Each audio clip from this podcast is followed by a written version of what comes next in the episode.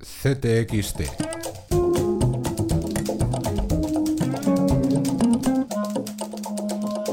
Podcast.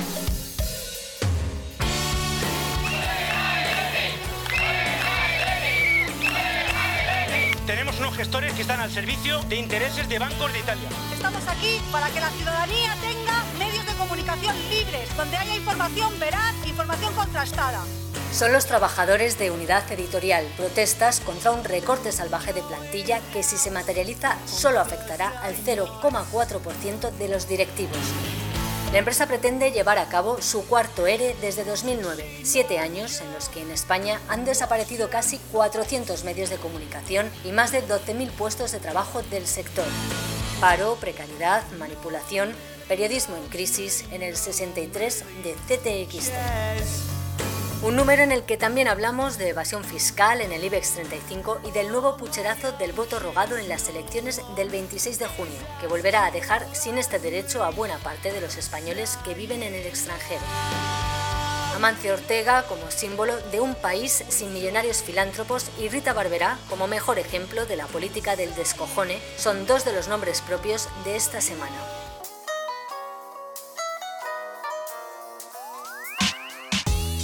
En internacional, un asunto que en CTXT seguimos muy de cerca desde hace meses, las negociaciones del Tratado de Libre Comercio entre Estados Unidos y Europa.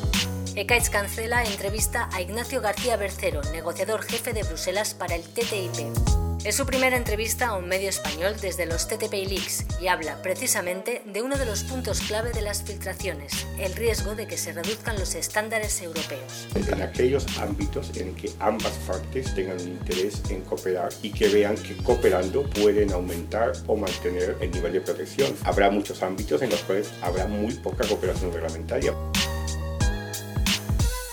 Y desde el campo de refugiados de Calais, una llamada de alerta. Unos 300 menores no acompañados viven en condiciones extremas, ignorados por las autoridades francesas. Pero la insolidaridad europea hacia las personas migrantes no es algo nuevo. William Shakespeare ya habló de ella en un monólogo que traducimos en este nuevo número y que deja frases como esta. Y los hombres, como peces voraces, se devorarían los unos a los otros.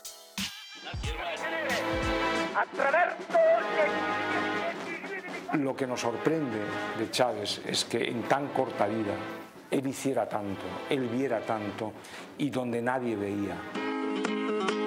En Culturas, homenaje al gran Chávez Nogales, considerado uno de los mejores periodistas españoles de la historia.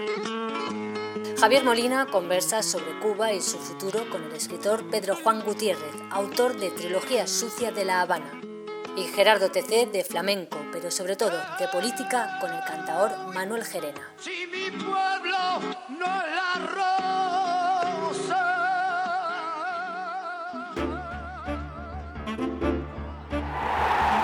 En deportes, Marcos Pereda recupera el esplendor de Joaquim Agostinho, uno de los mejores ciclistas portugueses. Además, fútbol para los no forofos de la mano de Lorenzo Silva.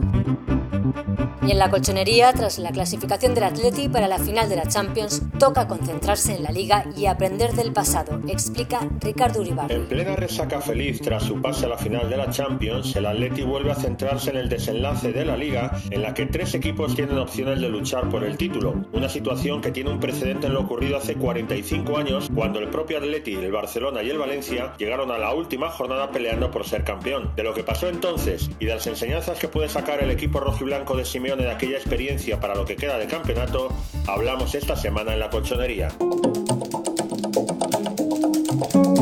Y como siempre, nuestras firmas en este número, Pilar Ruiz, Pedro Bravo o Moe de Triana. Continuamos también nuestro debate con espacio público sobre el papel de los intelectuales en la agenda mediática. Ya saben, todo en ttxt.es.